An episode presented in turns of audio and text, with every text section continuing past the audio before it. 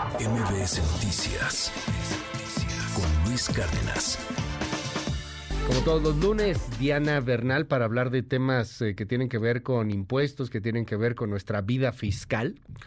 Eh, pero bueno, pues en este caso toca Guerrero de nueva cuenta. El presidente López Obrador anunció la semana pasada pues este plan de apoyos fiscales eh, para muchos se queda un tanto corto. No habrá cobros de ciertos impuestos, o bueno, de todos los impuestos, al menos de aquí hasta febrero. Eh, anuncia, no sé, el, el gobierno piensa que va a poder recuperar Acapulco demasiado rápido. Ojalá que tengan razón y ojalá que muy pronto volvamos a tener este bello puerto. La neta es que no parece eso. Pero bueno, pues el gobierno como siempre tiene otros datos. ¿Qué te pareció, Diana Bernal, este decreto de beneficios fiscales a las zonas afectadas y el plan también de reconstrucción de Acapulco que presentaba eh, la 4T la semana pasada a través del presidente López Obrador? Muy buenos días, Diana. Hola Luis, qué gusto saludarte. Fíjate que precisamente en tu programa hablamos la semana pasada de la importancia que era que se diera una especie de amnistía, de tregua a los contribuyentes, porque a pesar de la desastrosa situación que están viviendo allá en Guerrero, pues tanto las sociedades como las personas físicas tenían que cumplir con sus obligaciones fiscales y esto realmente resultaba pues completamente desfasado para la situación. Y ese mismo día en la tarde fue que el presidente, eh, refrendado por el secretario de Hacienda, Rogelio Ramírez de la O, publica un decreto de beneficios fiscales para todos los municipios afectados en Guerrero, más bien para las zonas afectadas. Y este decreto entró en vigor de inmediato y la verdad sí contiene varios de los puntos que tú y yo comentamos, Luis, hace una semana y yo creo que es una buena medida es una buena medida en estos momentos de emergencia para apoyar a los contribuyentes. ¿Por qué? Porque en primer lugar, ni personas físicas ni personas morales van a tener que preocuparse por presentar ninguna declaración de impuestos de aquí hasta fin de año. Tú me dirás, ¿por qué nada más hasta fin de año y hasta enero, digamos? ¿Por qué? Pues porque la, la, materia fiscal, los impuestos se pagan por año. Entonces era natural que ahorita Hacienda, a través del presidente, diera esta primera amnistía de solo un año.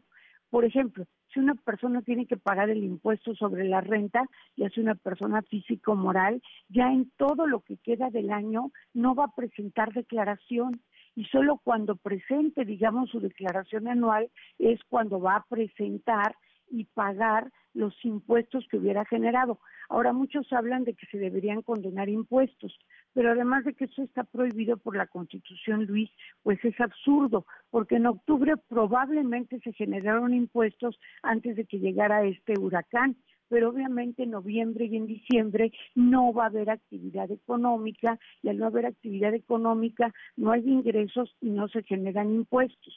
En cambio, se está dando una buena facilidad a empresarios que estén allá en los municipios afectados. Pueden empezar a comprar bienes de activo fijo, nuevos o usados, para restablecer sus negociaciones. Imaginemos el caso de un restaurante que, por ejemplo, necesita comprar, entre otras cosas, mesas, sillas, una barra despachadora, etcétera.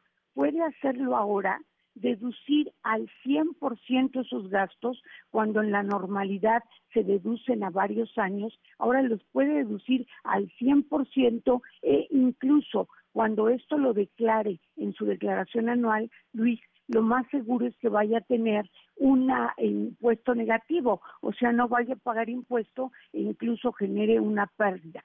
Y también comentar que todo lo que es las retenciones a los salarios, a los trabajadores, no las van a tener que pagar los patrones porque el gobierno está tratando de conservar los empleos en estos tres meses que quedan del año e incluso en enero, lo que también lo hacen para que haya un poco más de liquidez en la zona.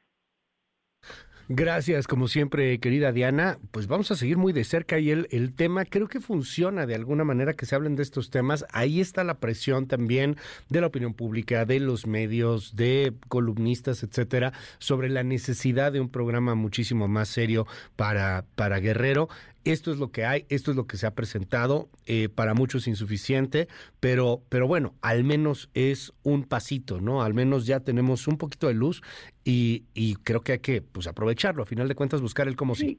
es una respuesta de emergencia, una situación de emergencia. Esperemos, como tú lo dices, que no quede allí, sino que sea el primer paso. Gracias. Te seguimos en tus redes, Diana.